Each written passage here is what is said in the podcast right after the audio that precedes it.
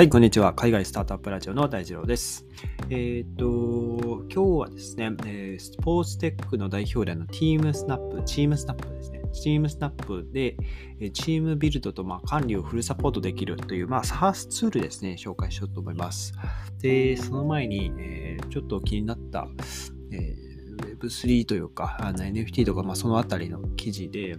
あのアメリカで、あの、多分毎年春にやってるのかな、えっと、カリフォルニア州でコーチェラっていう音楽フェスがあるみたいなんですね。コーチェラバリーミュージックアーツフェスティバルという、えー、2週間ぐらいにわたってある音楽フェスなんですけど、ここにですね、あの、日本のアーティストのキャリーパミューパミュさんが出るらしいんですね。で、これが、あの、メタバース NFT のメッタニっていう、その、あのプラットフォームですね、とコラボしたパフォーマンスを行うそうで、当日は多分 YouTube のライブ配信を会場でするみたいなのかなはい、なんですね。えー、まあその、このコーチェラっていう音楽フェスにはまあめちゃくちゃ有名なアーティスト、あの、ビリー・アイリッシュとか、えー、カニエ・ウエストとか、まあ、いろんなあの豪華なアーティストが出る、まあ、なんでしょう、あの、ビッグボールじゃなくて、えー、何だったっけな、あの、フットボール、アメフトの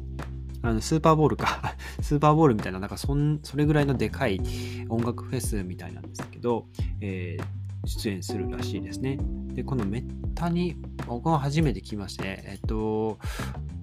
なんかこう、一応概要欄にめったにの、えっと、ホームページ貼っておくんですけど、割と独特のそのボクセルアートではないんですけど、あのま、人形、可愛い人形の、えーを使った、えメタバース空間がですね、あるみたいですね。過去にはキズナアイとか、あの VTuber ですよね、の NFT アートも、えー、販売するっていう、まあ、2021年9月時点で、えー、そういった発表もあるらしいですね。いろんなその、まあ、クラスターとか、えー、あとは、あ、ちょっとクラスター以外出てこないな。まあ、そういうメタバースアプリですね。いっぱいありますけど、こういう割とアーティストですね、クリエイターアーティストを中心に、あとはまそういうファッション系の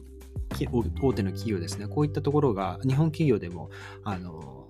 メタバースとか NFT 作ったりとかやってますけど、割とまだ市場、一般一般市場というか、一般市民というか、割とその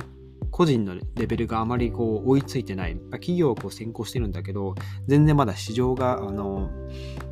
なんて言うんでしょう、熟してないというか、その先走りすぎてる感がするんですよね。とはいえ、まあ、海外ですごい勢いが出てきつつ、日本もあの乗り遅れないようにしないとっていうところで、割と政府もその Web3、Web3 国家だったっけな、DAO トックを作るとか、いろいろそのプロジェクトを今頑張って進めているみたいな、なんかそれはすごい、あの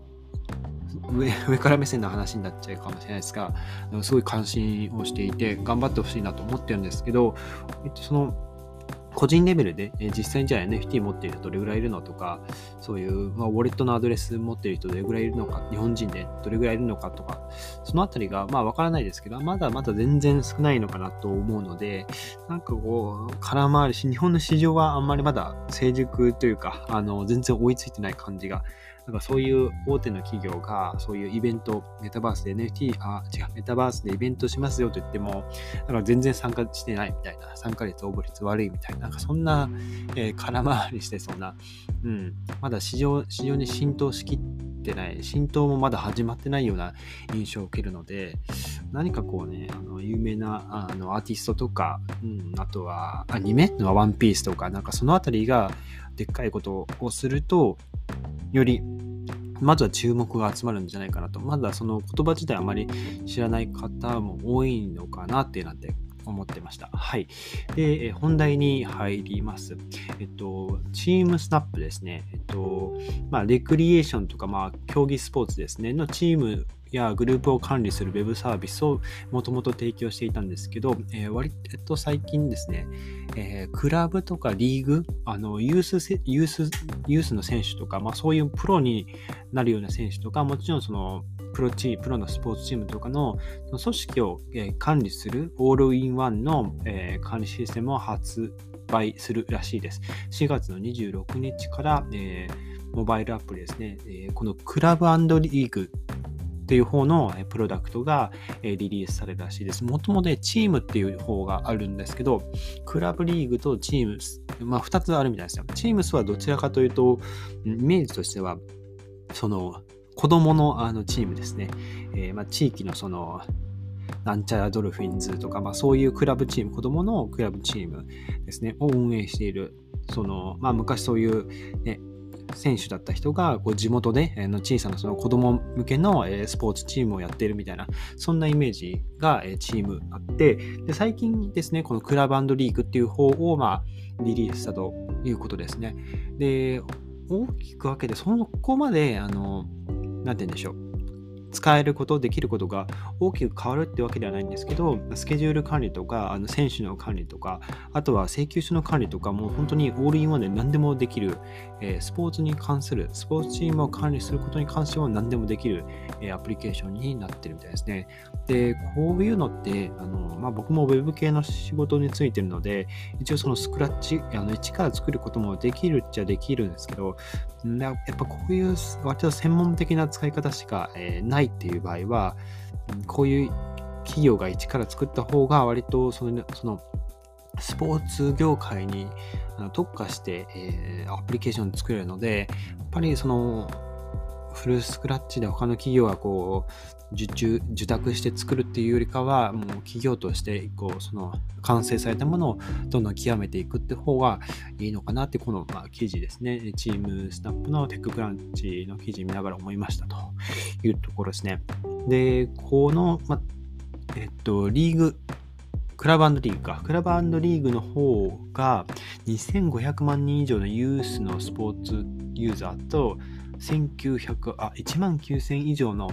そういう、えー、スポーツ協会というか、まあ、そういう組織ですねをつなぐことができるということで、まあ、ビジネス管理とかもあのもう簡単にできてしまうというところで割とそのチームを運営するそのマネージャーみたいな人たちがそのチームを管理するための時間を割くんではなくて、まあ、チームをこうちゃんと育てていく、指導していくことに、時間を費やせるようにというのが、まあ、このチームスナップの一番のこう目的というか、あの導入するメリットかなというところです。えー、チームスナップ自体は2009年に設立されていて、もう10年ぐらいですね、えー、かけて、えー、まあ、プロダクトを磨き上げてきて、今のところですね、月間のアクティブユーザーが400万人超えていて、1日のアクティブユーザーが200万人ぐらいですね、え迫っているというところで、かなり、えーアメリカですかね、の方ではユーザーというか認知度があのあるみたいですね。で、アプリ自体のその評価もめちゃくちゃ高い。4.5とか4.9とか、まあそういうぐらいのレベルの、えー、アプリみたいですね。で、アプリ自体は135カ国の、まあ、顧客を対象としていて、100以上の異なるスポーツチームを、えー、代表するチームをもうすでに持っているということで、かなり有名なスポーツチームもこの、ね、チームスナップを使っているみたいですね。はい。で、その、やっぱり課題としては、そのママネージャーというか、その管理する人々が、スケジュールの管理、えー、まあ、代金の回収、まあ、その遠征遠征費とか試合のなんか費用とか、えー、登録費用とか、まあ、その他もろもろですね。というのをもう本当に一つのところで管理できるように使いやすく、えー、作っているということで、えー、まあ、コーチ、保護者、選手、ファンとか、まあ、そういった人たちを、まあ、全て一つの場所に集めてコミュニティを、えー、作ってしまう、そのプラットフォーム上でコミュニティを作ってしまうというところが、まあ、一つ、ま、目標というか、あの、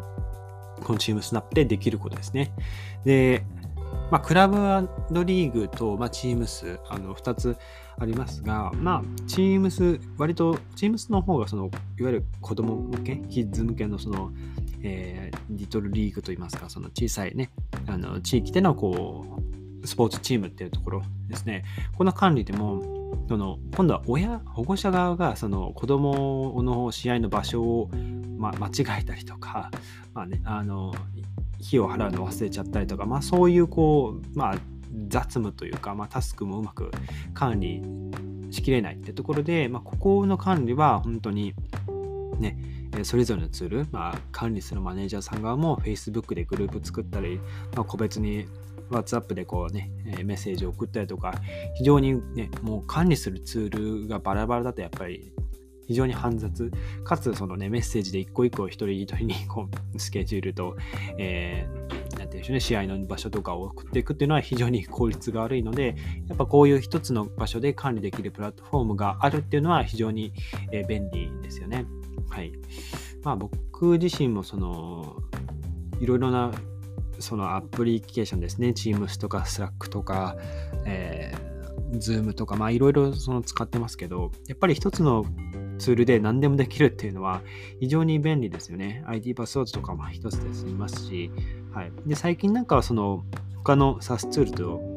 まあ、いわゆる API を使って、えー、相互に連携する。例えば、一つのアプリでスケジュール入れたらもう一個の方にも、えー、スケジュールが登録されているとか、まあ、そういったものがだんだん便利になってきたので、はいまあ、そういった使い方もいいですが、やっぱり一つで管理できる方が、えー、まあ、漏れがないっていうところが一番なのかなと思っています。はい。というところでですね、あとは、金額のところですね、Teams の方は、えー、っと、まあ、フリー、まあ、フリープランがあるんですよね。フリープランだと15人までメンバー登録ができるみたいです。で、ヘルスチェック、まあ、健康管理とか、えー、っとですね、まあ、自分自身でそのセルフチェックができるみたいですね。僕、その管理するオーナーが多分そのセルフチェックをこうやったら、その15人のメンバーに、えー、まあ、特にそのコロナですね。のセルフチェック、咳が出てないかとか、熱出てないかとか、まあそういったチェックができるようになるみたいですね。はい。で、まあメッセージとか、あとは請求書の管理、チャットとか、えー、まあそういったものができるみたいなんですけども、えっ、ー、と、それ以外に、まあベーシックと、ベーシック、プレミアム、ウルウルトラっていう、まあ、3つの課金プランがあって、ベーシックが一番小さいものですね。基本的には、このランランク、まあ、あの課金のプランが上がっていくと、登録できるメンバーの人数が、まあ、基本的に増えていくと。あとは、えー、まあ、写真とか動画が、その、貯められる、あの保存できる、まあ、ストレージがあるので、そこのまあ容量が増えていくっていうところですね。で、プレミアムまでだとその制限があるんですけど、えー、ウルトラになると、ウルトラが、え、月10ドルですね、え。一番高いもので10ドル。一番小さいベーシックで5.84ドル。次のプレミアムが8.34ドルというところで、まあ、基本的にできることが増えていくと。で、ウルトラ、一番高いウルトラの方が登録できるメンバーが無限、ストレージも無限ですよっていう、まあ、割とよくあるその SARS の料金プランですね。で、このクラバンリーグの方は、まあ、ベーシック、プレミアム、ウルトラとあるんですが、まあ、全部問い合わせてくださいっていうところなんですね。はい。基本的にできることは同じだと思うんですけど、うん、全部 get more info と書いてあるので、ちょっとこれ金額はまあ、セールスチームがあるんですよね。そこにこう連絡しましょうという、えー、ことになってますね。はい。というところで、まあ、チームスナップっていう、まあ、チームビルドと管理ができるツールですけど、まあ、ここ最近やっぱりコロナの影響で、あのまあ、特にお子さんの、ね、健康的な、あ、違う、えー、精神的なその、えー、ダメージというか、その精神状態、あとは体力とか、まあそういったものが、えー、低下してますよねっていうのが、やっぱりその、このチームスナップは、まあ、取ったこうアンケートのところでも出ていると。とこで、まあ、子供のね、あの健康とか、あのスポーツを通してそういう健康管理とか、そのメンタルなところをどんどん改善していきましょうっていうところも、あのまあ、目的というか、あの導入するメリットですね。やっぱりこの運動ができなくなったっていうところで、あのまあ、結構精神的にお子様でずっと家に 閉じ込められるというか、家でね、あの、おとなしくするっていうのは、やっぱり子供としては辛いかなと思いますので、まあ、こういったツールも使いながらうまくそのチームビルドをしていけるっていうのが、あのまあ、今後、その人数制限というか、いろんなその試合をする場所とかでも、そういった健康管理とかもうまくマネジメントしていけるんじゃないかなと思いますね。はい。ということで、チームスナップっていう、えー、スポーツ、まあ、スポーツチームの SARS ツールですね、紹介してみました。今日のエピソード役に立ったらいいなと思ったら、ぜひフォローをよろしくお願いします。それでは皆さん、素敵な一日をお過ごしください。また明日お会いしましょう。